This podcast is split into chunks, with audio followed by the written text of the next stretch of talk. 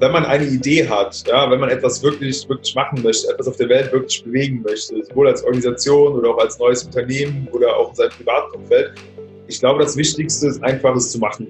Wirklich hinzugehen und zu sagen, hier, ich gehe das Thema an, ja, ich will es wirklich irgendwo umsetzen und halt eben nicht über Jahre oder Monate hinweg zu planen. Das ist Mark Helving. Ich glaube, mit das Wichtigste ist es wirklich, das zu machen, was man liebt und was auch immer es im Endeffekt ist. Ähm, aber es entwickeln sich immer Möglichkeiten, damit vielleicht auch irgendwie Geld zu verdienen oder das auch vielleicht irgendwo zu seinem Beruf zu machen. Hi, mein Name ist Simon Schubert und du hörst Changemaker, der Podcast mit andersdenkenden Idealisten, Machern sowie Weltveränderern und Einblicke in ihre Welt.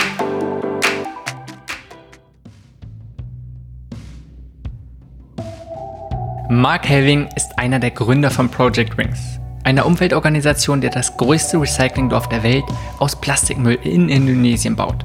Mark gibt Einblicke in die Entstehung der Organisation und teilt wertvolle Erfahrungen. Doch lassen wir ihn lieber selbst erzählen. Ja, Project Wings, eine Naturschutzorganisation, die es vielleicht so in der Form tatsächlich noch nicht gegeben hat. Ich fange mal ein bisschen weiter vorne an. Äh, ich habe als ich 18 war, äh, Fachhochschulreife in Gesundheit und Soziales gemacht. Hatte damals noch so ein bisschen äh, den, den Blick in Richtung äh, Gesundheit, Fitness, irgendwie sowas in die Richtung zu machen. Tatsächlich war mein Opa schon relativ früh damals selbstständig gewesen. Das hat mich irgendwie immer sehr, sehr inspiriert. Von daher hatte ich schon immer auch so ein bisschen den, den Drang und die Idee, auch in die Selbstständigkeit irgendwo mit reinzugehen. Äh, hatte mich dann aber doch erstmal für Gesundheit und Soziales entschieden als Fachabi und habe anschließend dann äh, vier Jahre lang an der Hochschule in Koblenz äh, Mittelstandsmanagement studiert, um halt quasi genau zu lernen, okay, äh, wie gründet man ein mittelständisches Unternehmen, wie funktioniert das Ganze, wie baut man das Ganze auf und ich fand das schon immer hochinteressant. Ähm, hatte dann tatsächlich auch die eine oder andere Selbstständigkeit zwischendurch mal, zum Beispiel mal zwei Shisha-Bars gehabt, als ich noch relativ jung war ähm, oder auch in anderen verschiedensten Dingen aktiv am Start gewesen. Und dann hatte ich parallel ähm, zum Studium einen äh, Nebenjob. Und zwar war ich bei Talk to Move beschäftigt. Das ist die größte äh, Face-to-Face Fundraising Academy. Und äh, ich nehme an, das kennst du wahrscheinlich auch, Simon, äh, die Stände in der Fußgängerzone, ja, äh, wo man für den WWF, die SOS Kinderdörfer, UNICEF und Co. unterwegs ist und halt eben versucht, ähm, Passanten davon zu überzeugen, eine coole Organisation zu unterstützen. Genau, das Ganze habe ich dann gemacht, äh, drei Jahre lang, immer neben dem Studium oder auch teilweise neben verschiedenen Selbstständigkeiten und habe mich dann ähm, letztes Jahr dazu entschlossen, äh, gemeinsam mit drei weiteren Freunden Project Wings zu gründen und gemeinsam als Organisation das größte Recyclingdorf der Welt zu bauen. Ist ein, ja, sehr, was sehr Visionäres und hört sich erstmal extrem groß an. Erzähl uns mal, äh, erzähl mir gleich mal so ein bisschen, wenn du sagst, das größte Recyclingdorf ähm, der Welt. Erstmal vielleicht die Idee, was ist es? Weil darüber kann man sich jetzt vielleicht sehr, sehr viel vorstellen. Und so ein bisschen, was hat es jetzt wirklich mit, mit dieser Organisation zu tun? Ich kann mir vorstellen, dass es euch um deutlich mehr geht, als einfach nur irgendwie ein Dorf zu erstellen. Äh, ja, äh, ich erzähle mal so ein bisschen die Geschichte, wie es zu diesem, äh, diesem Recyclingdorf äh, überhaupt kam, beziehungsweise überhaupt äh, zur Gründung kam. Ähm, wir haben halt eben drei Jahre lang in den Fußgängerzonen Deutschlands gestanden und äh, alle vier, also alle vier Gründer und mit hunderttausenden Menschen äh, gesprochen über verschiedene Organisationen, über verschiedene Problematiken. Ja, wir haben halt so ein bisschen herausgefunden, okay, äh, wann haben Leute Bock, eine Organisation zu unterstützen? Ja, was sind vielleicht auch Gründe, was sie irgendwie davon abhält? Und die waren halt alle sehr, sehr gute Fundraiser und hatten uns dann eines Abends mal darüber unterhalten, ähm, warum eigentlich immer weniger Menschen in Deutschland spenden. Ja? Das heißt quasi im Jahr 2005 haben noch knapp 33 Millionen Menschen eine gemeinnützige Organisation unterstützt und im Jahr 2018 waren es noch knapp mehr als 20 Millionen. Und das bedeutet quasi, dass wir in den letzten 15 Jahren, Pi mal Daumen, äh, ein Drittel aller Förderer verloren haben, die die gemeinnützige Organisation unterstützen. Und das war für uns dann so ein bisschen der, der erste ausschlaggebende Punkt, wo wir gesagt haben, woran kann das eigentlich liegen? Ja, was sind die Gründe daran? Wir sind weder weniger geworden, noch haben wir weniger Geld. Ja? Also müsste es ja eigentlich irgendwelche externen Gründe haben, ja, warum das quasi ähm, mit den Spenderzahlen so rapide zurückgegangen ist. Und äh, ja, da kam dann zum ersten Mal so die Idee, okay, vielleicht gibt es halt irgendwelche Probleme. Was sind die Probleme? Könnte man diese lösen und vielleicht einfach eine eigene Organisation gründen und in Anführungszeichen alles besser machen, ja, wie man so sagt. Ähm, genau, und das war mal so die, die erste Grundidee. Ähm, einer von uns vier war da tatsächlich sogar schon einen Schritt weiter. Äh, der Sebastian Keilholz war zu dem Zeitpunkt, wo wir diese Gedanken hatten, bereits in Indonesien.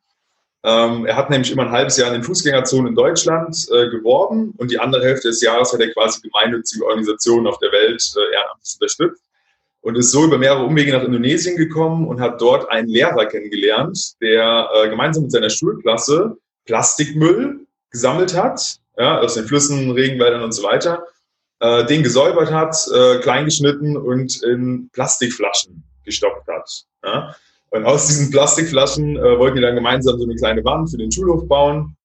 Und ähm, ja, Basti hatte alles dokumentiert, hatte alles äh, ähm, mit, mit Fotos äh, belegt und äh, eine riesen Story dazu zu erzählen gehabt.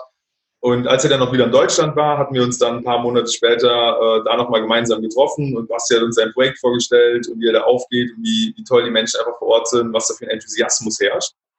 Und da wir eh schon so ein bisschen im Hinterkopf hatten, eine eigene Organisation zu gründen, ja, war das dann quasi irgendwann in einer, in einer nächtlichen Hauruck-Aktion so nach Motto, ey, weißt du was, lass uns das, lass uns einfach eine eigene Orga machen ja, und Basti bei seinem Projekt helfen. Das war so der, der, erste, der erste Kernpunkt.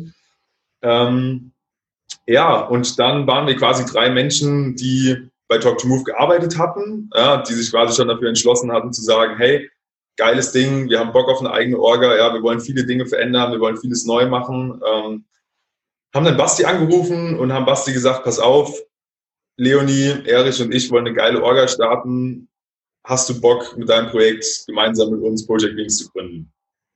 Ähm, ja, das Gespräch ging eine halbe Stunde, dreiviertel Stunde. Basti war sofort am Start. Äh, wir alle vier waren uns, waren uns einig und haben gesagt, hier, ähm, lass uns etwas machen, was es so auf der Welt noch nicht gegeben hat. Ja, lass, uns, lass uns etwas machen, was die Menschen begeistert, was sie mitten in den Band zieht. Und da ich so oder so noch meine Bachelorarbeit schreiben musste bei Mittelstandsmanagement, ähm, habe ich dann die Gunst der Stunde genutzt und habe quasi eine Art Businessplan geschrieben über die Gründung von Project Wings. Und zusätzlich haben wir halt eben dort äh, 33 Probleme notiert, ja, weswegen Menschen eben nicht mehr so gerne spenden und dazu 33 Lösungen. Genau. Diese 33 Probleme kamen quasi daher, dass wir wirklich gesagt haben, hier, äh, wir haben jetzt jahrelang in der Fußgängerzone gestartet. Ja, wir haben mit allen verschiedensten Menschen über die verschiedensten Organisationen, die verschiedensten Problematiken äh, gesprochen und hatten einfach so ein gewisses Gefühl dafür, zu wissen, was die Menschen wirklich wollen. Genau, da haben wir unsere Bachelorarbeit geschrieben ähm, und äh, haben die im Januar 2019 abgegeben, sind dann direkt als Viererteam äh, nach Indonesien gegangen und haben vor Ort uns das gesamte Projekt mit angeschaut, äh, haben alles, was da irgendwie dazugehört, mit auf die Beine gestellt, haben erstmal alles aus der eigenen Tasche finanziert. Ähm, wir wollten nämlich aus dieser Wand vom Schulhof, äh, wollten wir quasi ein ganzes Eco-Hostel bauen. Das war dann so die, der Next Step, äh, die nächste Idee. Ähm, das heißt also, diese Plastikflaschen ja, quasi so einbauen in eine Wand, dass sie halt quasi isoliert sind, ja, dass sie halt eben keine gesundheitlichen Schäden irgendwie anrichten, dass sie äh, auch keine Umweltschäden anrichten, sondern ganz im Gegenteil quasi Müll aus der Umwelt ähm, herausnehmen und man halt eben diesen Müll sinnvoll zu Häusern verbaut. Hm. Lass uns mal ganz kurz nochmal einen Schritt zurückgehen. Weil erstmal, was ich richtig interessant finde und ich glaube da so besonders an dieser Situation, ihr hattet alle erstmal wirklich lebensnah und praktische Erfahrung. Das heißt, ihr wart, ihr hattet ständig direkten Kontakt mit den Spendern und seid dann, habt erst auch vielleicht gemerkt, dass es mit der Zeit immer mehr abnimmt und seid dann vielleicht auf so diese Statistik irgendwie gestoßen, dass immer weniger Leute einfach für NGOs oder einfach gute Zwecke sogar spenden. einfach, und habt dann als nächstes hast du dann ähm, diese ganzen Ursachen identifiziert, also so ein bisschen einfach strategisch, analytisch rangegangen. Gleichzeitig von der anderen Seite hat jemand wirklich Erfahrung gehabt, ne? also Sebastian äh, in Indonesien geguckt, äh, vielleicht die ersten Erfahrungen gesammelt, was man, wie man das Problem Plastik zumindest angehen könnte. Sicherlich nicht komplett das ganze Plastikproblem der Welt lesen könnte, sondern ganz konkret an einem bestimmten Ort, wie kann man damit umgehen, wie kann man was machen. Finde ich also super erstmal auch und das dann zusammenzubringen. Wie kam dann die Entscheidung zustande, zu sagen, dass ihr zu dritt, vielleicht später dann zu viert, zu sagen, ey, wir nutzen es, wir machen es besser und diesen nächsten Schritt zu sagen, wir bauen einen Eco-Hostel erstmals, nächsten Schritt? Ähm, ja, das war tatsächlich, äh, muss ich im Nachhinein wirklich sagen, das ging alles sehr, sehr flott. Ja, das war ein sehr, sehr, sehr, sehr schneller Prozess. Ähm, wir waren alle damals noch bei Talk to Move beschäftigt. Also Sebastian, äh, der in Indonesien war, Leonie und ich. Und Erich war in der Zwischenzeit bereits zum WWF äh, gewechselt ja, und wollte quasi direkt bei der Organisation selber, also quasi nicht bei der Agentur, äh, arbeiten und dort was Geiles auf die Beine stellen. Ähm, aber da wir uns halt alle verhältnismäßig ziemlich gut kannten, ja, alle irgendwie schon mal miteinander gemeinsam Wochen verbracht haben, in der Fußgängerzone waren, äh, in verschiedenen Quartieren geschlafen haben und so weiter, ähm, hatten wir einfach einen super guten Draht zueinander. Und ähm, zusätzlich hatten äh, Erich und ich ähm, zusammen noch mit zwei weiteren Fundraisern äh, damals den deutschen äh, Fundraising-Standplatzrekord äh, gemeinsam geschrieben. Also waren super miteinander verbunden und ähm, hatten eine wunderbare Zeit miteinander.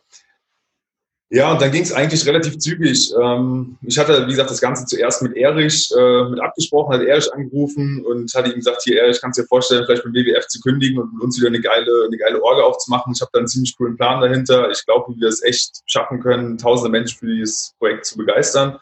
Ähm, dann hatte Erich zugesagt. Ähm, genau, dann hatten wir quasi noch Leonie mit an Bord, die auch von Anfang an Feuer und Flamme für das Projekt war. Und halt eben noch Basti. Das ging dann vom Prozess alles relativ schnell. Das hat mit der Bachelorarbeit dann auch super da irgendwo mit reingepasst, ja, dass man wirklich gesagt hat, hier, ähm, wir schreiben jetzt wirklich einen Businessplan darüber, wir gehen das ganze Thema mal absolut strategisch an ja, und schauen einfach, okay, welche Möglichkeiten haben wir, was kann man einfach geil, äh, geil planen, geil umsetzen, ja, was unterscheidet uns vielleicht auch von anderen Organisationen. Genau, und als wir dann quasi alle gemeinsam in Indonesien waren, haben wir ähm, erstmal geschaut, okay, wie kann man jetzt aus diesem Mini-Klein-Projekt, ja, wo es am Anfang um einige Plastikflaschen geht, äh, aus denen man äh, Wände bauen konnte, äh, wie kann man das einfach größer machen? Ja? Wie kann man dann noch mehr Menschen in Indonesien in den Bann ziehen? Und da kamen wir dann quasi zu einem Eco-Brick-Pfandsystem. Also Eco-Brick nennen wir diese äh, Plastikflaschen gefüllten Plastikmüll, also übersetzt quasi Öko-Baustein. Ähm, genau, dann haben wir dafür ein Pfandsystem eingeführt. Das bedeutet also, äh, wir haben Einheimische in Indonesien quasi gefragt, ob sie theoretisch Bock hätten, Plastikmüll zu sammeln, ja, den dann quasi klein zu schneiden, zu waschen, in solche Plastikflaschen zu stopfen und für jeden einzelnen abgegebenen Eco-Brick 5000 Rupia zu erhalten. Ja, das sind umgerechnet 30 Cent. Und wir haben es am Anfang mal einfach mal ein paar Leuten irgendwie mal mit gesagt und haben mal geschaut, okay, macht das überhaupt irgendeiner? Ja, hat da überhaupt irgendeiner Lust drauf? Ähm, und innerhalb von wenigen Wochen hatten wir dann erstaunlicherweise äh, fast 4000 Eco-Bricks erhalten. Das heißt also super viele Einheimische haben gesagt, geil, das ist ein, super Nebenverdienst. Äh, wir hatten viele, viele Obdachlose dabei, wir hatten viele Arbeitslose dabei, die gesagt haben, hier, ähm, davon kann ich wirklich normal leben. Das ist für mich wirklich ein, geiles, ein geiles Ding. Und so kam es dann dazu, dass wir auf einmal tausende Eco-Bricks hatten in relativ kurzer Zeit und uns dann quasi im nächsten Schritt äh, dazu entschlossen haben, zu sagen, hier, dann lass uns doch vielleicht nicht nur sogar ein Hostel bauen ja, oder eine Wand oder wie auch immer, lass uns doch ganz viele Häuser bauen. Ja, das war quasi der, so der nächste Schritt, äh, wo wir gesagt haben, hier, lass uns wirklich ähm, äh, vielleicht ein Feriendorf ja, oder irgendwas bauen aus Plastikmüll, wo wir Tonnen an Müll quasi recycelt bekommen und auf der anderen Seite noch einen großen Nutzen für die Region haben. Und ja, hatten wir uns im Internet quasi informiert und haben gesagt, okay, gibt es sowas in der Form schon? Ja, ähm, bauen andere Menschen bereits aus Plastikmüll verschiedene Häuser? Und äh, tatsächlich ist es auch so, dass es manche kleinere Projekte gibt, die zum Beispiel Sand in die Plastikflaschen füllen oder Steine oder die Plastikflaschen unbefüllt äh, verbauen. Und wir wollten es dann einfach professionell machen. Ja? Wir wollten dann einfach schauen, okay, ähm, mit bauphysikalischen Untersuchungen, mit, äh, mit wirklichen, wir haben dann Architekten, Bauingenieure und Co. mit an Bord geholt und haben halt gesagt, hier, wir wollen möglichst nachhaltige, perfekte, sinnvolle Häuser bauen. Ja? Ähm, die halt eben im Optimalfall auch über Jahrhunderte äh, irgendwo existieren können. Ähm, ja, und dann haben wir mal nachrecherchiert und haben gesehen, okay, ähm, es gibt tatsächlich gar nicht viele Projekte, die jetzt mehrere Häuser irgendwo haben. Ähm, und damit war für uns halt klar, wir bauen äh, 13, 14 Gebäude auf einem eigens gekauften Grundstück und das ist dann das größte Recyclingdorf der Welt, wo wir über 250 Tonnen an Plastikmüll ähm, sinnvoll verwerten. Erklär mal nochmal ganz kurz den Begriff von Recycling-Dorf. Weil gerade hast du gesagt, ähm, ihr wolltet erstmal, was ein Öko-Hostel und dann zu sagen, der nächste Schritt, mehrere Häuser dann zu Cycling-Dorf. Also da gleich kannst du vielleicht so mal noch ein bisschen genaueres Bild machen. Ansonsten, was ich jetzt auch wieder wirklich bemerkenswert finde, und ich glaube, es gibt so ein paar Sachen, wo, wo ziemlich schnell deutlich wird, wie ihr agiert oder vielleicht auch dein Mindset, ähm, wo ich super gerne nachher ein bisschen mehr noch drauf eingehen oder tiefer reingehen würde. Weil euch ist was aufgefallen und ihr habt gleich probiert, okay, wie kann man bestimmte Sachen anwenden, wie kann man bestimmt vielleicht auch was anders machen. Und ein bisschen was Gedanken gemacht, aber dann sofort in die Umsetzung gegangen. Okay, wie können wir die ersten kleinen Schritte machen? Und dann auch diese Idee mit den Eco-Bricks, nicht zu sagen, hey, ja, erstmal ganz im Konzept und vielleicht bauen wir ein Dorf draus und bla bla bla, sondern zu sagen, hey, funktioniert's erstmal? Und dann zu sehen, ja, Leute, kann man damit einbinden. Die nutzen es sehr, sehr gerne. Nicht ihr müsst sogar alles machen, sondern ihr könnt die Ortsansässigen dort integrieren, was ja perfekt ist und sicherlich viel, viel besser schaut. Und dann einfach den nächsten Schritt weitermachen. Okay, hey, das haben wir jetzt, diesen ersten Schritt wissen wir, das funktioniert. Und jetzt können wir gucken, wie wir damit weiter umgehen. Ähm, ja, finde ich super erstmal vom Vorgehen. Vielleicht kannst du da auch noch mal ein, zwei Worte zu sagen und dann ein bisschen mehr in Bezug auf das Recyclingdorf. Ähm, ja, ich glaube, für uns war es immer von Anfang an super wichtig, ähm, die Dinge auszuprobieren. Ja, ich meine, das war was komplett Neues, es war was anderes, ja, so irgendwie etwas, was es in der Form noch nicht gegeben hat. Und äh, sowas muss man sich natürlich auch einfach reinführen. Ja. Es hätte ja auch durchaus sein können, äh, dass die Menschen vor Ort sagen, ne, haben wir keinen Bock drauf, wollen wir nicht machen, dann wäre das ganze Projekt, so wie es heute da ist, vielleicht auch so gar nicht zustande gekommen. Ähm, bedeutet also, wir sind in der Regel, haben wir versucht, die Sachen bestmöglich zu planen, ja, haben aber dann auch direkt ähm, das Ganze in die Tat umgesetzt und haben gemerkt, okay, passt perfekt, war super geplant. Oder, ähm, oh, hat nicht so funktioniert wie gewollt, ja, oder ist irgendwie noch mal was dazwischen gekommen, oder das, die Abgabeprozesse müssen wir professionalisieren, oder am Anfang waren zum Beispiel die Eco-Bricks mit zu wenig Plastikmüll gefüllt, als dass man sie hätte verbauen können. Also hat man das dann nochmal angepasst mit einem Mindestgewicht und und und. Wir sind, glaube ich, im größten Teil drauf los, ja, haben, haben ein Thema ausgesucht oder haben eine Idee gehabt, haben die versucht so ein bisschen zu planen, haben sie umgesetzt und am Ende geschaut, wo man da irgendwo rauskam. Am Anfang war das Ziel mit dem Recyclingdorf, quasi ein, ein Feriencamp zu bauen. Also wir wollten nicht nur ein Eco-Hostel bauen, sondern ganz viele Eco-Hostels bauen, äh, dann ein veganes Restaurant, äh, verschiedene Attraktionen, die man irgendwo vor Ort mit hat, vielleicht einen Fußballplatz und, und, und. Und das ein bisschen als Feriencamp nutzen. Ja, das war also für fürs erste halbe Jahr war das so, so unsere Idee. Äh, wir haben in der Zeit die, ähm, die Bauweise perfektioniert. Ähm, wir hatten dann mit verschiedenen Bauingenieuren, Architekten immer mehr irgendwo im Kontakt gewesen und haben wirklich gesagt, hier, wir wollen das Ding perfekt aufbauen ja, und das quasi auch irgendwo äh, Step by Step lernen, ja, von Haus zu Haus immer besser werden, so nach dem Motto. Hatten aber zu dem Zeitpunkt das Grundstück noch nicht gekauft. Das heißt, wir haben quasi bei unseren Kooperationspartnern vor Ort, ja, bei, bei befreundeten verschiedene äh, Bauten irgendwie ausprobiert, ja, verschiedene Verfahren ausprobiert. Und dann ähm, waren wir eigentlich mehr oder weniger abgeschlossen mit der Planung, was genau bauen wir jetzt, ja, und haben dann mit dem, mit dem Bürgermeister, mit den Einheimischen vor Ort, mit den Dorfältesten gequatscht und ähm, da kam dann so ein bisschen die Resonanz raus. Äh, 95 Prozent aller Einwohner sind damit super zufrieden. Ja, sie finden es mega geil. Ähm, es hat einen absoluten Mehrwert für sie. Dann gab es aber noch eine kleinere Gruppe an Menschen, die sich aus äh, eigenfinanziellen Mitteln vielleicht selbst ein kleines Hostel aufgebaut hatten, ja, oder die vielleicht selber irgendwie genau in derselben Branche sind und wieder dieselbe ähm, Zielgruppe in Anführungszeichen irgendwo hatten. Und da war dann für uns auch relativ schnell klar, okay, äh, selbst wenn wir 99 Menschen helfen, ja, aber einer vielleicht in irgendeiner Form von uns ein bisschen äh, Schaden trägt, äh, dann lohnt sich das Gesamtprojekt nicht. Ja, das heißt, wir wollen quasi etwas schaffen, wo alle Menschen Bock drauf haben, ja, wo alle Menschen äh, einfach von profitieren, wo die gesamte Region von profitiert. Und hatten uns dann relativ äh, kurz dazu entschlossen zu sagen, okay, Plan über Bord geworfen, wir bauen äh, kein äh, Feriencamp in Anführungszeichen, sondern wir setzen uns doch mal gemeinsam mit dem, mit dem Bürgermeister hin, mit den Dorfältesten und versuchen quasi ähm, gemeinsam verschiedene Gebäude zu identifizieren, die der gesamten Region ausschließlich Nutzen bringen und keinem einen Nachteil.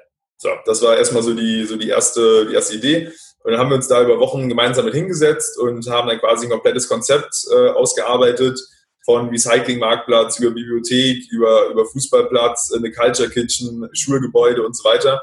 Ähm, und haben dann quasi ein komplett neues Konzept gemacht, wo wir jetzt ähm, ja, ein Dorf bauen, ja, was quasi ausschließlich Gebäude beinhaltet, die es entweder vor Ort nicht gibt, ja, oder wie zum Beispiel bei dem Schulgebäude, was quasi für äh, enorm viele Schulen vor Ort super nützlich ist, weil Thema Digitalisierung, äh, alles was irgendwo mit, mit WLAN, Bluetooth, äh, Computern, Druckern äh, und Co.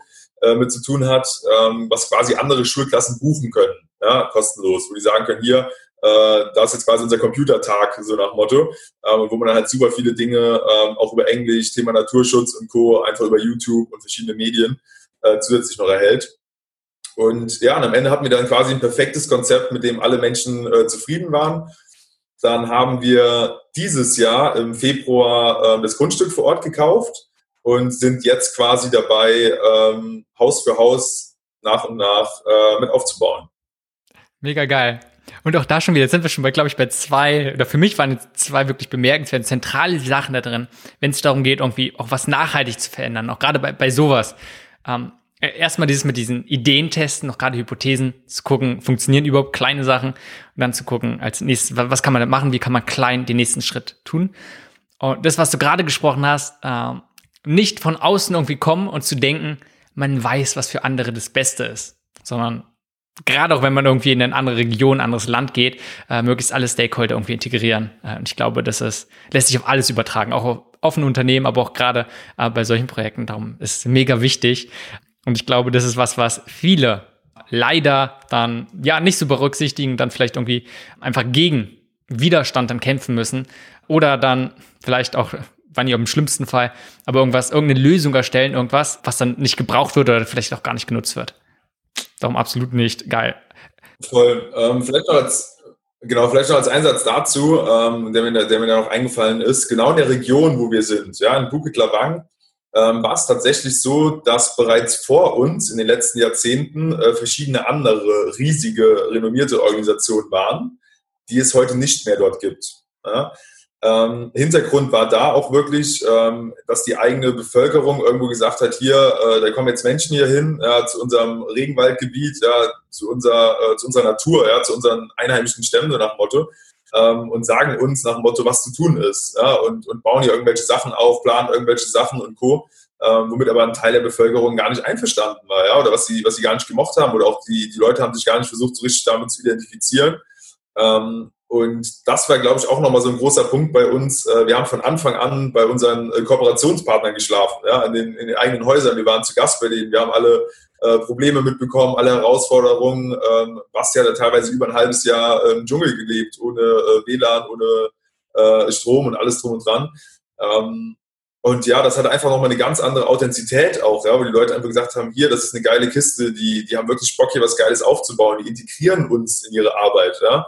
Ähm, und das war nochmal so ein ganz, ganz großer Punkt, wie du es gerade angesprochen hast, ähm, wo es auch einfach wichtig ist, gerade als Hilfsorganisation, gerade bei solchen Projekten auch einfach zu schauen, hat man alle an Bord? Ja, sind alle mit dabei? Ist es wirklich ein Ding, was sowohl für Natur, Mensch, Tier ähm, einfach einheitlich für alle sinnvoll ist? Das war quasi das Wichtigste, was wir hatten, weswegen wir auch neben dem Recyclingdorf äh, von Beginn an verschiedene Kooperationspartner hatten, ja, Einheimische, wo wir uns halt viel mit dem Thema Tierschutz, äh, äh, Bäume pflanzen, Aufforstungsprogramme, traditionelle Medizin und Co. beschäftigt haben und die halt eben auch mitgefördert haben. Und das war, glaube ich, so im Gesamtpaket nochmal ein großer, äh, ein großer Punkt, weswegen das eigentlich bei uns vor Ort perfekt funktioniert und wir in einem super Einklang äh, mit den Einheimischen sind. Ja, so gut. Und ich glaube, das, das ist einfach auch ein zentraler Punkt, der, was mir auffällt, was vielen Organisationen, die was Gutes tun wollen, so ein bisschen fehlen was für mich eigentlich ein ganzheitlicher Ansatz ist.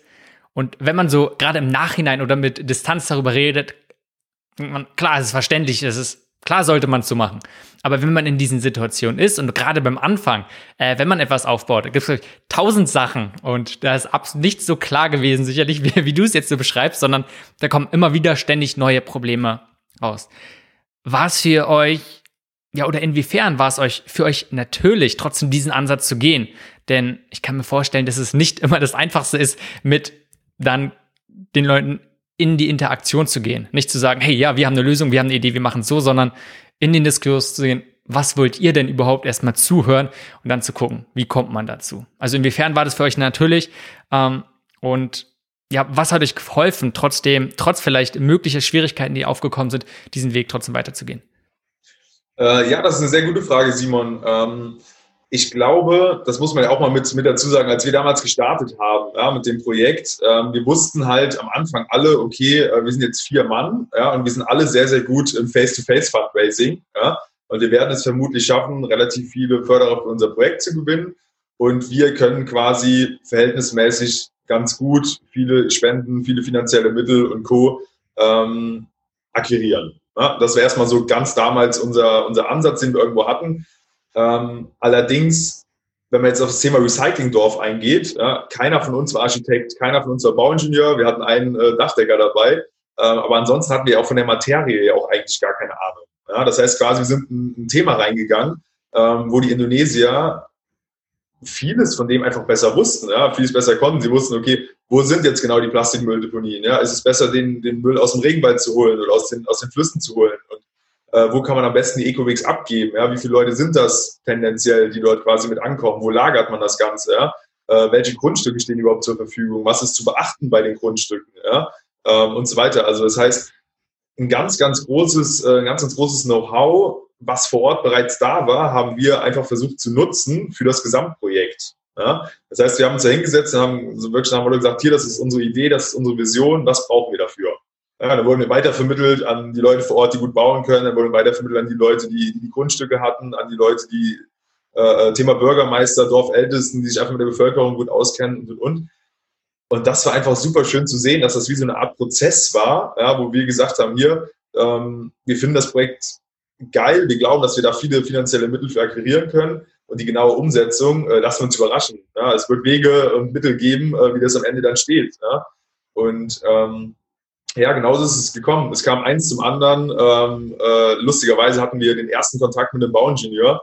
Ähm, der hat uns damals im 1 Live Radio gehört, ähm, war gerade Auto am Fahren und musste auch noch seine Bachelorarbeit schreiben.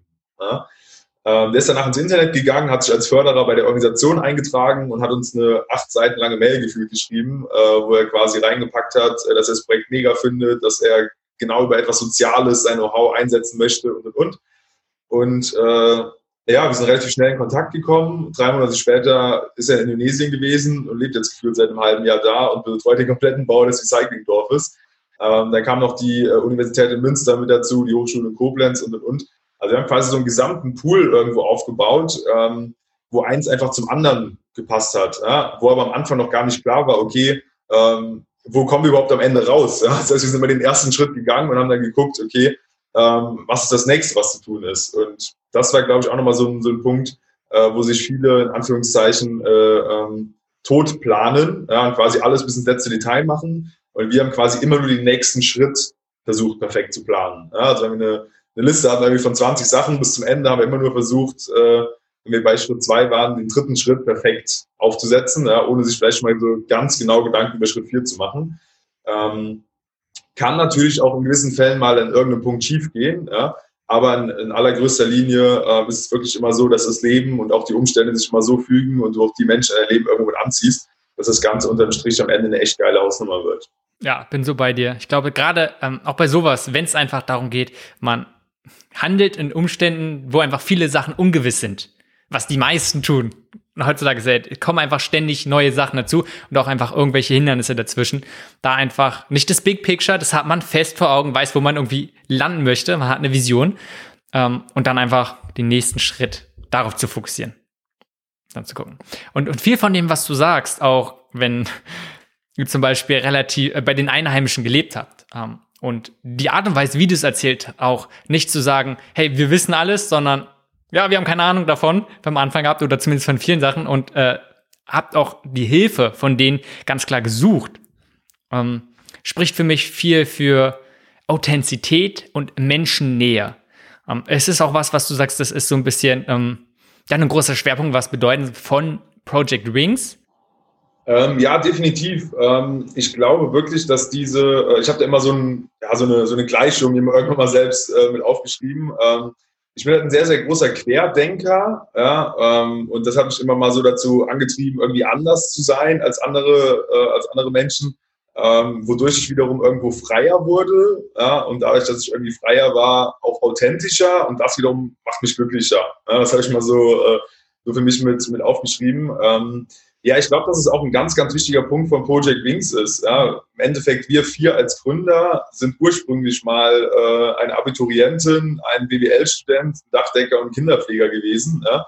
Sind vier ganz normale Menschen, die irgendwie äh, sich einfach gesagt haben, hier, wir haben jetzt ein paar Jahre für Hilfsorganisationen gearbeitet, wir können Face-to-Face-Fundraising ganz gut, ja, und lass uns einfach aus diesem Potenzial etwas machen, das es vielleicht so in der Form noch nicht gegeben hat. Ja lass uns unseren gesamten äh, Elan und, und äh, Enthusiasmus irgendwie zusammenpacken und wirklich an einem, an einem Strang ziehen.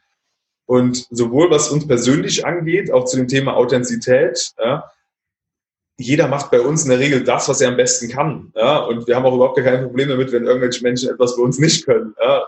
Logisch, geht ja auch gar nicht. Ja? Es gibt manche Leute, die in Organisationen äh, vielleicht irgendwo gründen, die sind 40, 45 und haben vorher 15 Jahre lang in einer Organisation gearbeitet. Ähm, und wir sind da reingestartet. Ja? Wir haben uns von, von Tag zu Tag, von Step zu Step an den nächsten Schritt irgendwo gewagt. Ähm, und das wiederum ist aber auch das, was bei den Leuten einfach auch so geil ankam. Ja, dass sie gesagt haben, hier, die vier reißen sich irgendwo zusammen, ja, sie versuchen das Bestmögliche zu machen und sie sind halt ganz normale Menschen wie wir. Ja, die gemeinsam irgendwo auf dem Fußballplatz hocken, Spiele gucken gehen, die gemeinsam irgendwie äh, abends auch mal in eine Kneipe gehen oder wie auch immer. Also einfach diese Authentizität und diese Nähe, dass normale Menschen versuchen, die Welt zu verändern und das mit einer relativ hohen Effizienz. Ja, voll gut. Lass, darum lass uns mal ein bisschen mehr auf Project Wings eingehen. Wir haben jetzt viel so ein bisschen die Geschichte eingegangen, wie es entstanden ist, was ihr vorhabt. Ähm, aber kannst du noch mal kurz und knapp sagen, was ist Project Wings eigentlich? Worum geht es euch? Denn ich habe das Gefühl, dass das Recyclingdorf ein Teil davon ist, aber nicht nur der, ja, der Hauptbereich. Das ist nicht das, was ausschließlich Project Wings ausmacht. Und gleichzeitig habe ich irgendwo gelesen bei euch, dass ihr die schnellst wachsende NGO seid. Vielleicht kannst du da auch gleich so ein bisschen zusammen eingehen. Ähm, ja, ich, ich fange bei, fang bei dem hinteren Teil an. Ähm, äh, Project Wings an sich, das war quasi eine, ich habe es immer so, so gesagt, vier Jugendliche, ja, die gemeinsam versuchen, die Welt zu verändern. Äh, das war immer so unser, unser, unser Leitspruch ähm, oder Find a way, not an excuse. Ja. Wir wollten halt immer Lösungen für irgendwelche Sachen finden. Ähm, wir wollten versuchen, das Bestmögliche aus den vorgegebenen Situationen äh, irgendwo herauszunehmen. Und was glaubst du das Wichtigste war, wir wollten den Menschen einfach wieder Spaß am Helfen bringen. Das war einfach so, so der große Punkt.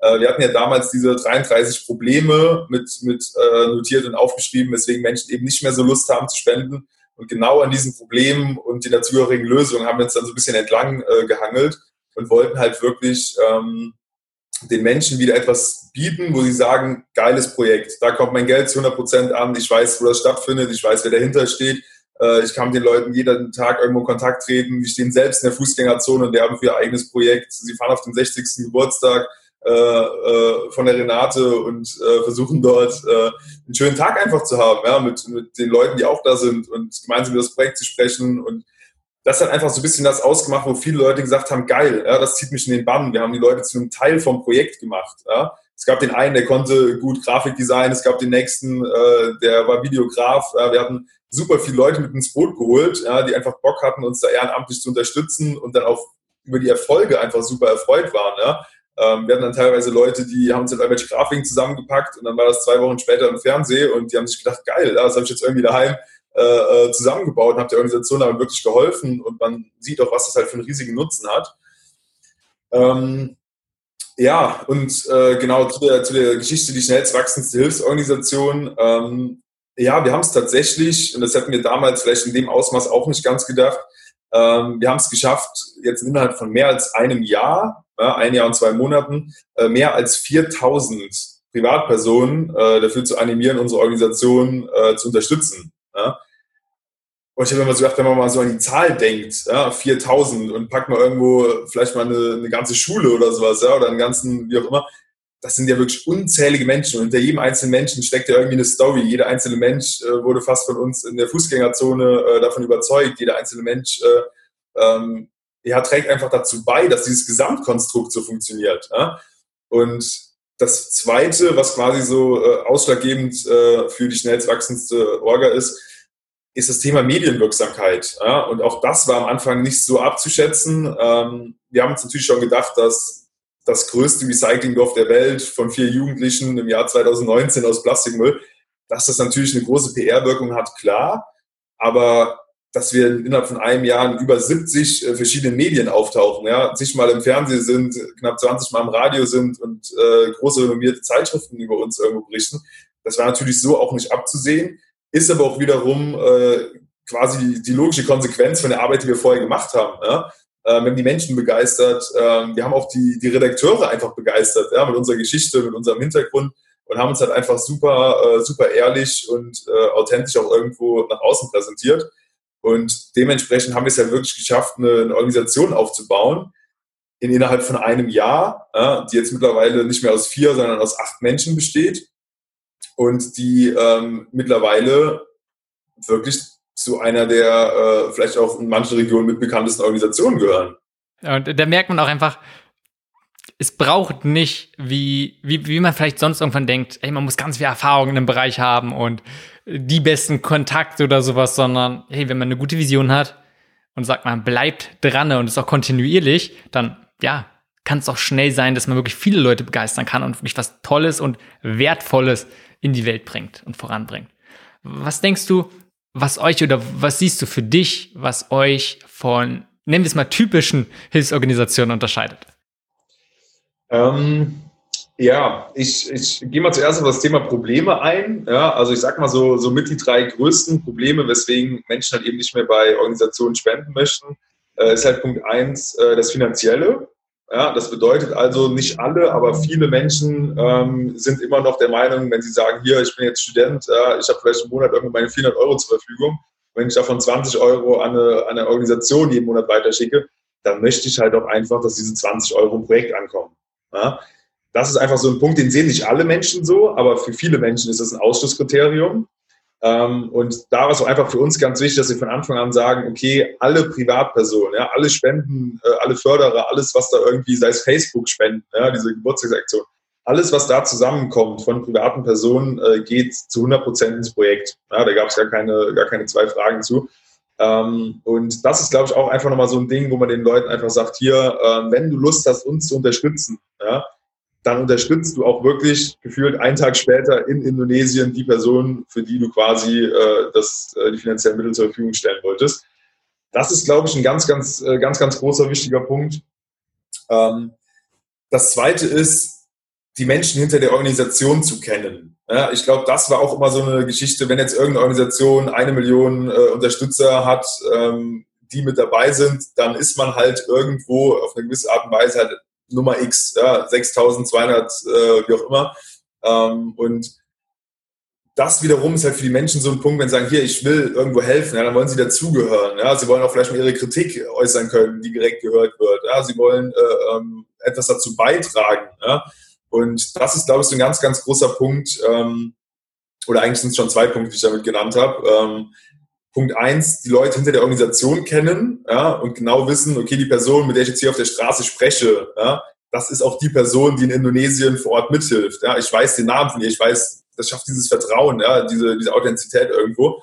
Und Punkt zwei halt eben das aktive Mitwirken, ja, also wo man wirklich hingeht und sagt, okay, ähm, ich bin ein Teil der Orga. Ja? Ich kann mich irgendwo damit einbringen. Ich kann meine Qualitäten mit dazu packen. Ich kann als Volunteer mit vor Ort fahren, weil ich ein guter Tischler bin und äh, baue die gesamten äh, Holzgeschichten vor Ort mit auf und und und. Ja?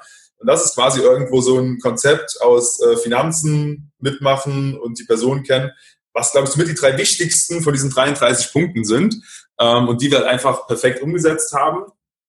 Und äh, genau, was uns halt einfach noch so ein bisschen unterscheidet, ähm, da habe ich nochmal so zwei, zwei Sachen dazu. Ähm, wenn wir jetzt mal auf Organisationen in unserer Größe Raum haben oder ich will jetzt da 1000 Eco-Weeks aufkaufen oder wie auch immer, ähm, so nach Motto, dann wird das Geld von heute auf morgen rüber transferiert, äh, kommt dann vor Ort an, es werden genau 1000 Eco-Weeks äh, abgekauft, wird ein schönes Schildchen mit einem Dankeschön-Schild gemacht und am nächsten Tag zurückgeschickt, ja, so nach Motto als Foto. Und das ist quasi diese direkte, hundertprozentige äh, Transparenz, ja, wo die Leute einfach sagen, geil, das funktioniert, das fluppt, äh, da habe ich riesig Bock drauf. Und zusätzlich natürlich auch ähm, haben wir halt enorm viele Volunteers vor Ort in Indonesien, die uns quasi ehrenamtlich bei dem Projekt unterstützen.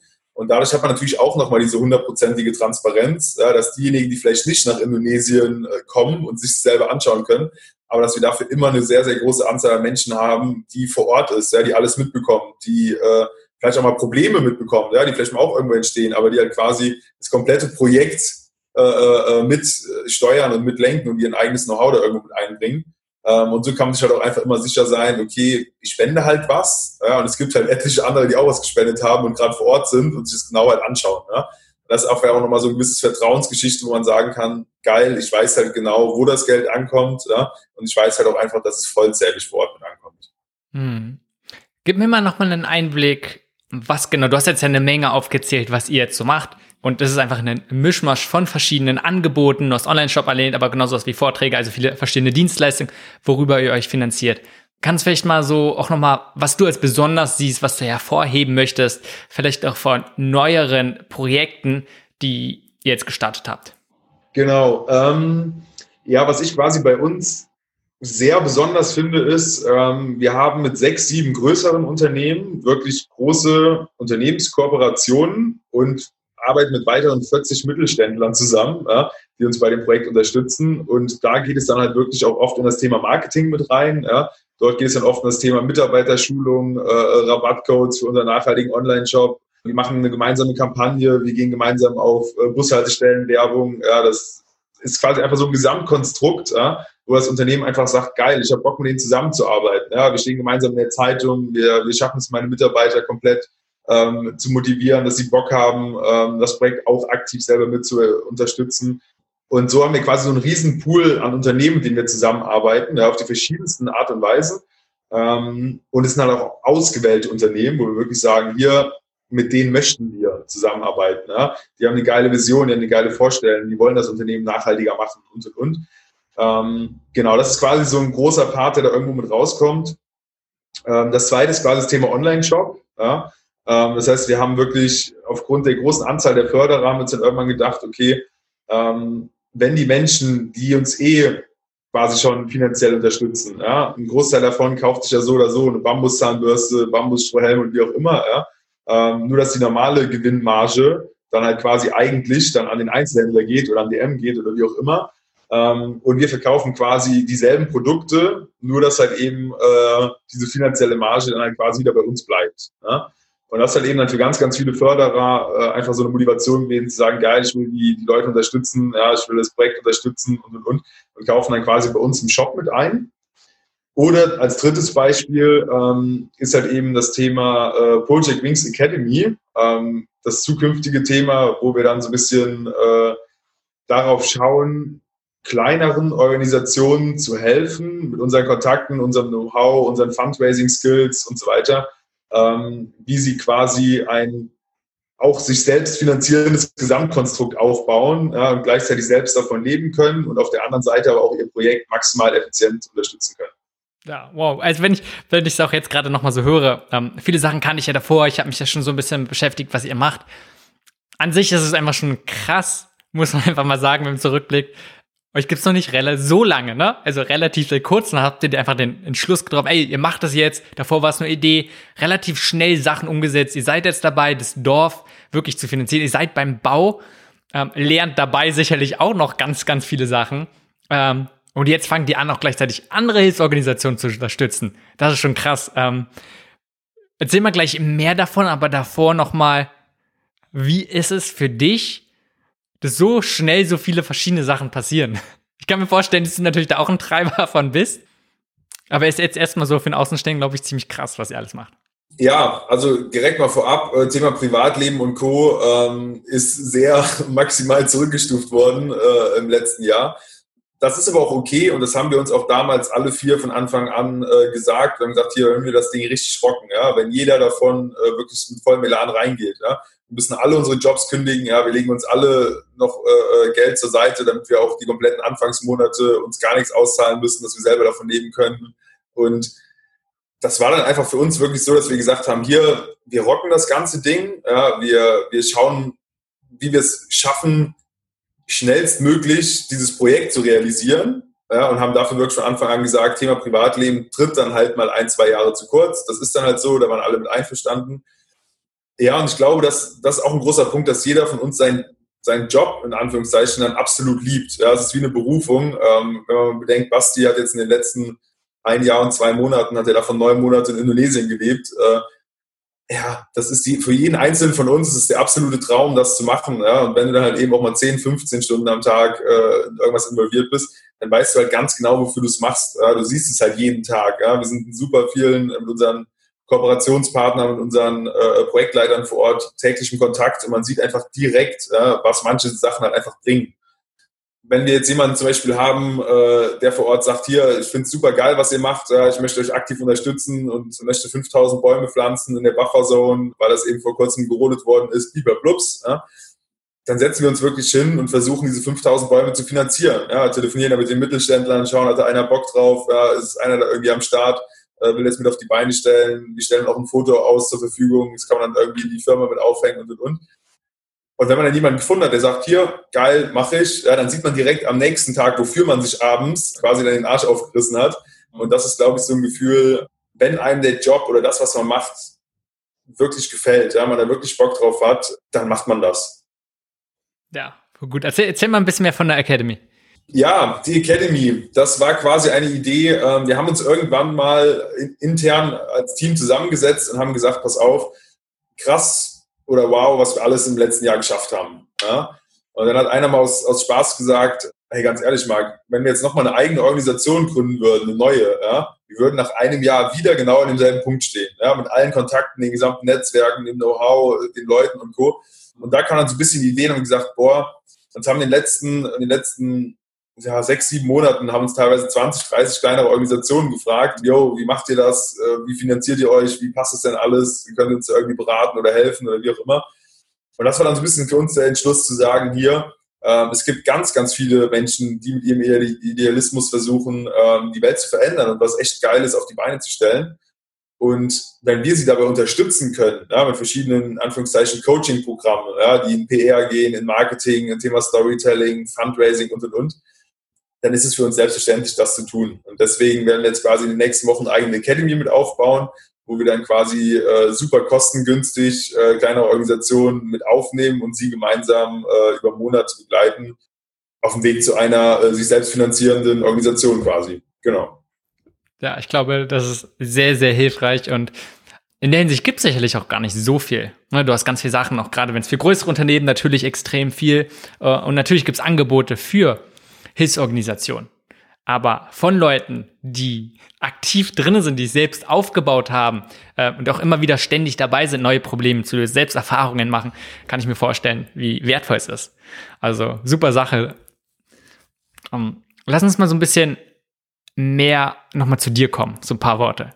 Und was mich vor allem interessieren würde, du hast es schon so angedeutet zwischendurch, ähm, äh, bei der Formel von dir, wo du gesagt hast, hey ja, ähm, jetzt darum geht es ein bisschen anders zu sein, ne, führt zu mehr Freiheit, wo man sich auch von Meinungen dann vielleicht von anderen befreien kann und letztendlich irgendwie zu Glück. Und gerade dieser Aspekt vom Anderssein, siehst du dich als jemand, der anders ist, anders war?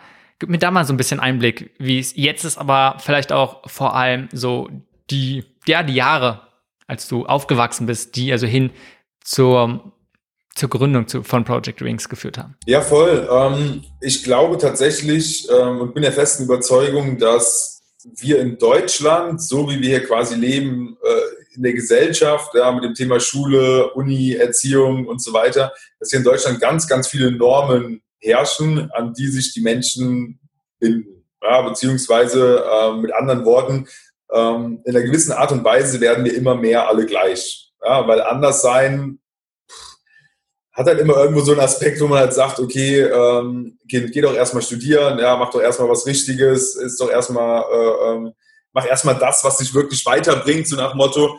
Ähm, aber das ist ja ein ganz, klassisches, äh, ganz klassischer Fall. Ich habe ja in dem Sinne auch eine gewisse Form von BWL studiert ähm, und ein Großteil dieser Menschen, die wirklich BWL studieren ähm, oder wir damals studiert haben, sind auch irgendwo so ein bisschen mit reingegangen mit dem Thema, ja, erstmal studieren. Ja, sie wollten vielleicht was ganz anderes machen, wollten vielleicht auch in ganz andere Bereiche, ja, ähm, aber wurden dann vielleicht auch so ein bisschen von den Eltern oder von den Freunden oder einfach von dieser Norm, äh, ja, man müsste jetzt wirklich mal was machen, ja, wo man am Ende dann einen Bachelor hat oder wie auch immer. Und ich glaube persönlich halt eben, dass viele Menschen ähm, oft gar nicht vielleicht das machen, was sie wirklich machen wollen, ja, sondern vielleicht das machen, was den Eltern am besten gefällt, den Freundinnen, den Partner, wie auch immer. Ja, und ich hatte immer das große Glück, dass ähm, meine Eltern mit mir immer alles mitgemacht haben. Ähm, also es ging eigentlich seit ich 18 bin und dann auch in die eigenen Selbstständigkeiten und Co. Meine Eltern haben mir relativ oft auch von Sachen abgeraten oder haben auch gesagt, hier Marc, äh, mach doch lieber mal erstmal das, ja, oder bist du dir sicher, dass es der richtige Weg ist oder wie auch immer. Ähm, aber wenn ich mich dann entschieden habe, es trotzdem zu machen, haben sie auch immer gesagt, okay, akzeptieren wir, wir unterstützen dich dabei. Ja? Und das war einfach, glaube ich, so ein ganz, ganz wichtiger äh, Impuls, wo ich mich auch einfach frei entfalten konnte, Dinge ausprobieren konnte, ja, mit Dingen vielleicht auch mal gescheitert bin, andere Sachen super gut geklappt haben und, und, und. Und da glaube ich einfach, dass wenn jeder irgendwo das tun würde, ja, worauf er wirklich am meisten Bock hat, ja, und es auch mal okay ist, irgendwo zu scheitern, ja, oder auch mal irgendwas abzubrechen oder vielleicht auch war auch das eine oder andere nicht das Richtige. Ähm, aber wenn du das machst, was du quasi machst, ja, und damit auch authentisch in deinem Alltag bist, in deinem Leben bist, in deinem Beruf bist, ja, das führt zwangsweise dafür, äh, dazu, dass du glücklicher bist. Und das ist in allen möglichsten Statistiken äh, äh, bewiesen. Und dementsprechend kann ich immer wieder nur sagen, ich glaube, mit das Wichtigste ist es wirklich, das zu machen, was man liebt und was auch immer es im Endeffekt ist. Ähm, aber es entwickeln sich immer Möglichkeiten, damit vielleicht auch irgendwie Geld zu verdienen oder das auch vielleicht irgendwo zu seinem Beruf zu machen.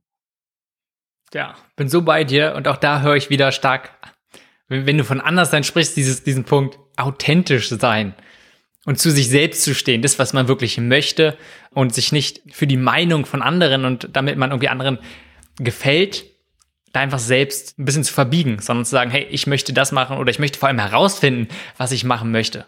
Was ja offensichtlich auch ein, ja immer wieder ein Thema für dich in verschiedenen Sachen, bei Project Wings, aber bei dir persönlich auch ist. Zu sagen, wie findest du deinen eigenen Weg, wie machst du deine eigenen Sachen und selbst wenn es Rückschläge gibt und selbst wenn es Leute gibt, die etwas davon abraten, sagen, hey, das klappt nicht, das ist nicht so cool, sagst, hey, das ist aber das, woran ich glaube und vielleicht auch den Weg, den ich gehen möchte und vielleicht auch muss, einfach um diese Erfahrung zu machen. Voll. Ich glaube, äh, vielleicht, vielleicht auch als ein Beispiel dazu. Ähm, in Amerika ist es in der Regel so, äh, wenn Leute etwas gründen, ja, und das funktioniert nicht, dann heißt es, geil, nächster Versuch. Ja, war gut gemacht, hat aber irgendwas nicht geklappt. Äh, aber geil, start beim nächsten Mal. Geil für deinen Mumm, schön, dass du da dabei bist. Und auch hier in Deutschland ist es irgendwo immer noch so ein bisschen das Thema gewesen, äh, ja, hat ja das erste Mal schon nicht geklappt, mach mal was Richtiges. Ja. Ähm, also hier ist man generell diesem Thema Gründung und Co. noch viel unaufgeschlossener. Ja. Und ich glaube aber gerade das, und das ist ja das, was ganz, ganz viele Menschen vergessen, ähm, die größten und erfolgreichsten äh, Unternehmen oder auch Organisationen teilweise, ja, wurden in der Regel von Menschen äh, gegründet, die vorher schon zwei, drei Mal etwas gemacht haben, was nicht so funktioniert hat. Ja?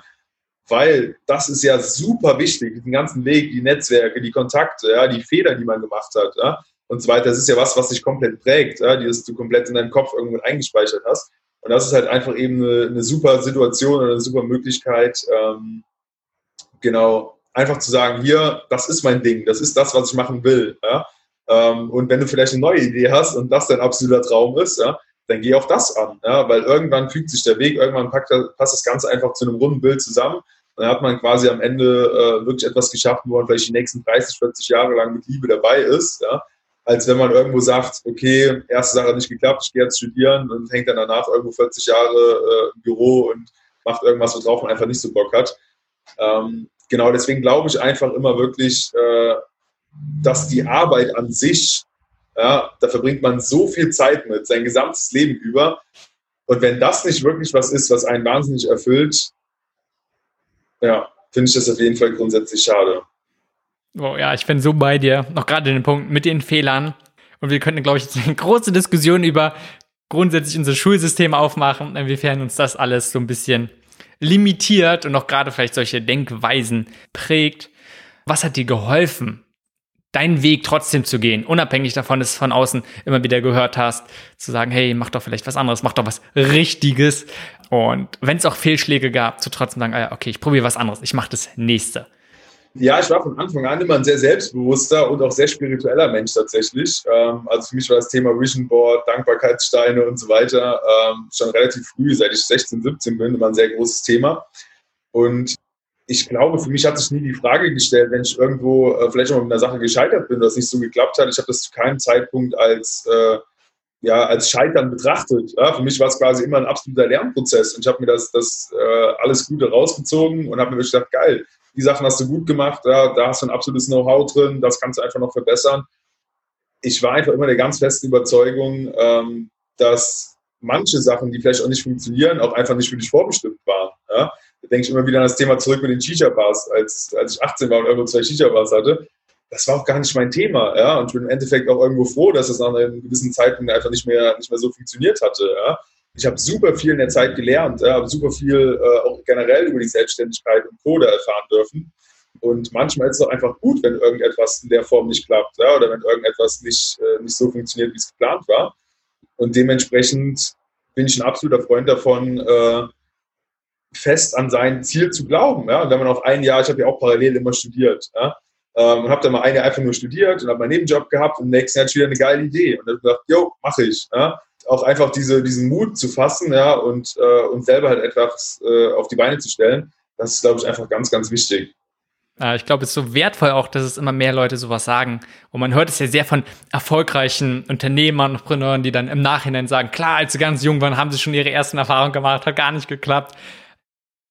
Aber wenn man dann einfach das immer von mehr, und ich sag mal auch normalen Leuten wieder hört, was du ja auch gesagt hast, dass, äh, was euch auch irgendwie ausmacht und wichtig für euch ist, dass es jetzt nicht irgendwie übergedrehte Menschen sind, mit denen man sich gar nicht identifizieren kann, sondern ganz im Gegenteil. Ganz normale Menschen können eben auch ja, Sachen in die Welt bringen und realisieren, die auch eine Veränderung irgendwie bewirken. Und ich glaube, das ist so wichtig, dass man diese Message immer mal wieder hört und sich das selbst bewusst wird. Wenn du jetzt mal über die vielleicht so letzten anderthalb Jahre zurückblickst, kann ich mir vorstellen, dass sich deine, deine Aufgaben erstmal deutlich verändert haben, auch bei Project Wings und auch die Verantwortung natürlich. Ne, es kommen immer mehr Leute dazu, vielleicht auch andere werden involviert. Ähm, vieles wird deutlich komplexer. Hm, erstmal, wie, wie gehst du damit um, mit diesen von damals Ideen und vielleicht Sachen ausprobieren und jetzt, ähm, ja, ist es eine schöne Entwicklung für dich? Ähm, oder nicht? Und wie gehst du damit um? Absolut, ähm, absolut. Ähm, es ist natürlich nicht immer ganz einfach. Ja? Umso mehr die ganze Geschichte wächst, ja, umso mehr Verantwortung hat man, auch für Indonesien. Ja? Äh, wir haben jetzt in Indonesien quasi über 400 Menschen, die von unserem System äh, oder bei unserem System irgendwie mitarbeiten. Ja? Und das ist natürlich dann auch eine enorme Verantwortung. Äh, jetzt auch dann gerade über Corona und so weiter. Ähm, also ich glaube generell, es macht super viel Spaß. Ja, man wächst auch einfach an seinen Aufgaben. Es kommen Aufgaben dazu, die man am Anfang einfach noch nicht absehen konnte ja, oder auch eine gewisse Verantwortung für manche Dinge. Ähm, aber ich glaube, das ist ein absoluter Lernprozess. Ja, und auch da ist wieder äh, Fehler machen erlaubt. Aber daraus lernen, auch gerade in der Führung mit Mitarbeitern oder in der, äh, im Umgang, wie man wie man einfach dieses Gesamtkonstrukt aufbaut, jetzt mit dem Thema Online-Shop, mit der Academy und und und. Ähm, da ist quasi jeder Tag irgendwie eine neue Herausforderung, aber das macht das Ganze auch einfach so interessant. Mm, ja, voll gut. Und wenn wir jetzt so langsam dem, zum Ende neigen, zwei, zwei Sachen habe ich noch, die ich gerne von dir oder deine Meinung, deine Erfahrung in Hinsicht wissen möchte. Erstmal, ähm, ich glaube, was ein ganz großer Punkt ist einfach, wie geht man mit Fehlern um? Weil, Punkt, es ist nur eine Frage der Zeit, bis Sachen schiefgehen werden. Und du hast ja schon oft gesagt, dass sie einfach zentraler, ja, der Bestandteil vom Lernen ist und vom Weg, dass du sie gar nicht als schlechtes sieht. Aber gleichzeitig, wenn man in dieser Situation ist und die Welt gefühlt einfach mal zusammenbricht, ähm, wie gehst du mit solchen Rückschlägen um? Ich muss dir ganz ehrlich sagen, Simon, toi, toi, toi, ähm, wir hatten jetzt seit der Gründung von Project Wings äh, Gott sei Dank noch keinen wirklichen großen Rückschlag oder auch keinen großen, großen Fehler gemacht. Kann natürlich kommen, ja, ähm, ist dann halt so. Ich glaube, das Allerwichtigste bei der ganzen Geschichte ist, äh, die Situation so anzunehmen, wie sie ist. Ja? Weil häufig eben nämlich auch solche Rückschläge in Anführungszeichen äh, ein absoluter Segen waren, ja? weil sich halt eben dadurch, wie man immer so, so klassischerweise sagt, vielleicht zwei neue Türen geöffnet haben, ja? die am Anfang gar nicht absehbar waren. Und gerade bei uns, auch bei kleineren Geschichten, die schief gegangen sind, hat sich eigentlich immer irgendwo rausgestellt, dass es am Ende gut war, dass es genauso passiert ist. Ja? Oder wir vielleicht deswegen auf genau neue Ideen gekommen sind, die wir vorher gar nicht auf dem Schirm hatten oder wie auch immer. Ähm, also unterm Strich ist, glaube ich, die aller, allerwichtigste, ähm, was ich auch nach außen immer quasi äh, äh, predige oder rausgebe, ich glaube, das Allerwichtigste, das Bestmögliche aus der Situation machen, wie sie gerade ist. Ja? Wow, ja, ich, ja, ich glaube, es ist was so Wichtiges, grundsätzlich im Leben zu sagen, hey, man, man nimmt es an, so wie es ist. Und einfach auch vielleicht mal ab und zu innezuhalten und einfach diesen ersten Punkt von akzeptieren, gleichzeitig, was du gesagt hast, was du vorhin auch so ein bisschen erzählt hast, war ja nicht zu sehr mit der eigenen Idee, äh, mit der eigenen Idee sich zu identifizieren oder beziehungsweise darin verlieben. Ja, weil du hast ja vorhin so ein bisschen erzählt, hey, er hatte die Idee, da mehrere Häuser, vielleicht Hostels zu bauen, was dann bei der Bevölkerung nicht bei allen so gut ankam. Und er seid dann relativ schnell umgeschwenkt und habt gesagt, okay, lass uns schauen, was gebraucht wird. Was andersrum hätte, hätte ja einen großen Rückschlag ein Problem sein können, weil ihr hattet jetzt die Idee, ist aber gar nicht gewollt. Aber nein, von Anfang an habt ihr gesagt, hey, seid offen, das ist eine Idee und dann schauen, was wir anders machen können. Voll. Ich glaube, dass, dass wenn man generell so ein bisschen auf das Thema Rückschläge oder auch Fehler oder auch Kritik mit eingeht, ja, ich bin ganz, ganz großer Freund äh, von Kritik, ähm, Und ich finde es auch super, wenn man jetzt so ein bisschen auch an Project Wings denkt. Ähm, ich finde es Hammer, dass sich quasi Leute einfach uns eine E-Mail schreiben, äh, die jetzt irgendwie eine geile Idee haben und sagen, hier, mach doch das und das mal besser. Oder ich habe ein geiles Verfahren, wie man, äh, äh, wie man Bäume vielleicht noch geiler, schneller, nachhaltiger pflanzen kann, ohne quasi ähm, äh, viel zu viele Leute vor Ort zu brauchen, sondern wie auch immer. Ja, es gibt einfach verschiedene Systeme, wo, wo Menschen auch von außen einem irgendwie eine Situation helfen können ja, ich glaube, es ist das Allerwichtigste, das einfach anzunehmen, ja, zu schauen, okay, macht das Sinn? Ja, ist das vielleicht wirklich ein Gedanke, ähm, der besser ist als meiner einfach? Ja, das ist wirklich ein Gedanke, der anders irgendwo ist, ja, den man so umsetzen kann. Und das machen wir halt ganz, ganz oft. Also wir sind halt nicht in allen Bereichen Experte, ja, sondern wir holen uns halt ganz, ganz oft von außen auch Menschen mit dazu, die sagen, hier, das könnt ihr noch ein bisschen cooler machen, ja, das erzeugt noch ein bisschen mehr Aufmerksamkeit, so können ihr die Texte noch umschreiben und, und, und. Ähm, also das vielleicht erstmal so ein bisschen zu dem Thema Kritik, äh, finde ich super wichtig. Und genau, und glaube ich halt eben auch mit Fehler und Rückschläge, das ist dann wieder das Thema, ähm, Situation so annehmen, wie sie ist. Ja, das heißt, die Leute vor Ort, äh, gab es halt eben ein paar, die gesagt haben, Hostels hm, ist nicht so unsers. Ja. Wir haben die Situation angenommen, haben gesagt, okay, macht Sinn. Ja. Wie können wir jetzt daraus neue Chancen hervorbringen? Und ich bin heutzutage mit unserem jetzigen Konzept wesentlich zufriedener als mit dem damaligen, von daher war es im Endeffekt wieder irgendwo gut, ja, dass sowas irgendwie dazwischen kam. Ja, und man hat das Beste einfach aus der Situation gemacht. Und ich glaube, das ist ganz, ganz wichtig generell. Ja, voll gut. Und ich glaube, da sind so viele ähm, auch einfach wertvolle Sachen drin, in denen du erzählst, wie, wie man einfach mit bestimmten Sachen umgehen kann. Äh, einfach, ich nenne es mal von dem Mindset, was sich auch auf andere Sachen übertragen lässt. Nicht nur als Hilfsorganisation, sondern grundsätzlich, aber gerade wenn man irgendwie in dem Bereich ist, zu sagen, wie kann man Situation, wie kann man eine positive Veränderung hervorrufen, ähm, ja, waren für mich schon extrem viele wertvolle Sachen dabei. Und was ich sehr spannend fände, nochmal so als letzten, ein bisschen größeren Punkt, zu sagen, hm, wie schafft man es, Mitglieder, also ein Team, um meine Idee zu visual, äh, zu mobilisieren. Denn ich glaube, du hast so ein bisschen gesagt, gerne auch ähm, kannst, kannst mit übergehen mit Fundraising, aber letztendlich geht es ja darum, man hat eine Idee, man hat eine Vision, wie kann ich Leute dafür begeistern, wie kann ich inspirieren und darum versammeln, ähm, weil ich kann mir vorstellen, dass das ein Knackpunkt ist und ist gerade auch eine große Herausforderung von angehenden, ja, alles möglichen, grundsätzlich Projekten, Organisationen, aber auch gerade ähm, Hilf für Hilfsorganisationen. Äh, ja, voll. Ich glaube, das Allerwichtigste dabei ist es, ähm, am Anfang sich wirklich einen Plan zu machen. Ja, wen will man bei seiner Idee dabei haben? Ja, wen braucht man vielleicht, um sein, äh, seine Idee umzusetzen oder vielleicht seine Gründung umzusetzen oder wie auch immer. Und dann einfach zu schauen, okay, wie kann ich diesen Menschen, die ich gerne dabei haben würde, ja, eventuell einen Vorteil schaffen gegenüber der Situation, in der sie aktuell sind. Ja, das war quasi immer so, so mein Vorgehen. Äh, als Beispiel damals, als Erich beim WWF war, das war eigentlich ein super geiler Job, der hat ihm auch irgendwie Spaß gemacht, aber er hatte halt keinen Bock, immer durch ganz Deutschland zu touren als Coach ja, und von Stadt zu Stadt zu fahren und hatte eine Frau und ähm, äh, die Frau war auch schwanger und alles, was dazugehörte. Ähm, und da war es halt einfach so, dass man sich halt einfach einen genauen Plan macht und den Leuten dann einfach in einem, in einem Telefon, äh, Telefonat sagt, hier pass auf, ähm, ich möchte mit dir gemeinsam das und das machen ja, und das sind deine Vorteile. Ja? Das ist quasi bei jedem Einzelnen der Punkt, der ihm halt wichtig ist. Wenn du quasi ein Gesamtkonstrukt schaffst, wo man sagen kann, hier Erich, wir werben die gesamte Zeit am Anfang nur in Frankfurt und Umgebung. Ja? Du bist zu Hause, bei dem Kind, bei Frauen, allem drum und dran. Ähm, oder Basti, der, dessen größter Traum und Wunsch es war, irgendwie dieses Projekt in Indonesien geil mit aufzubauen, ja? ähm, der aber halt eben nicht die finanziellen Mittel dafür akquirieren konnte. Ja? Wo wir gesagt haben, hier Basti, bleib komplett in Indonesien, mach das Projekt äh, nach deinen Vorstellungen, nach deinen Ideen und so weiter. Und wir geben dir quasi äh, die Möglichkeit, äh, dass du dich um den finanziellen Part kümmern musst. Ja? So ist es quasi, wenn man wirklich hingeht, sich das einzelne Team äh, mit anschaut und einfach schaut, okay, welchen Vorteil könnte im Optimalfall äh, aus der Gesamtsituation für die Person entstehen und man baut daraus eine gemeinsame Version, ja? dann ist für jeden dieses Endziel ja, quasi ähm, absolut nachvollziehbar. Und jeder sagt, hier, wir reißen uns ein, zwei Jahre den Arsch auf und haben dann vielleicht gegenüber unserer heutigen Situation bestimmte Vorteile. Und das ist, glaube ich, einfach so ein, äh, vielleicht so ein bisschen so eine Art Strategie, wie man es halt eben schafft, äh, mehrere Menschen vielleicht irgendwie in ein Boot zu holen. Ja? Und jeder äh, profitiert halt in einer gewissen Hinsicht von dieser Kombination. Genau. Ja, richtig gut. Und auch gerade nicht nur dieses zu sagen, hey, die Vorteile möglichst zu kommunizieren, sondern was du auch gesagt hast, sagen, hey, man, schafft es auch so wirklich, dass die Vorteile für die Person da sind. Also erstmal sich einfach hineinzuversetzen, genug zur Empathie zu haben, zu gucken, was ist dieser Person wichtig?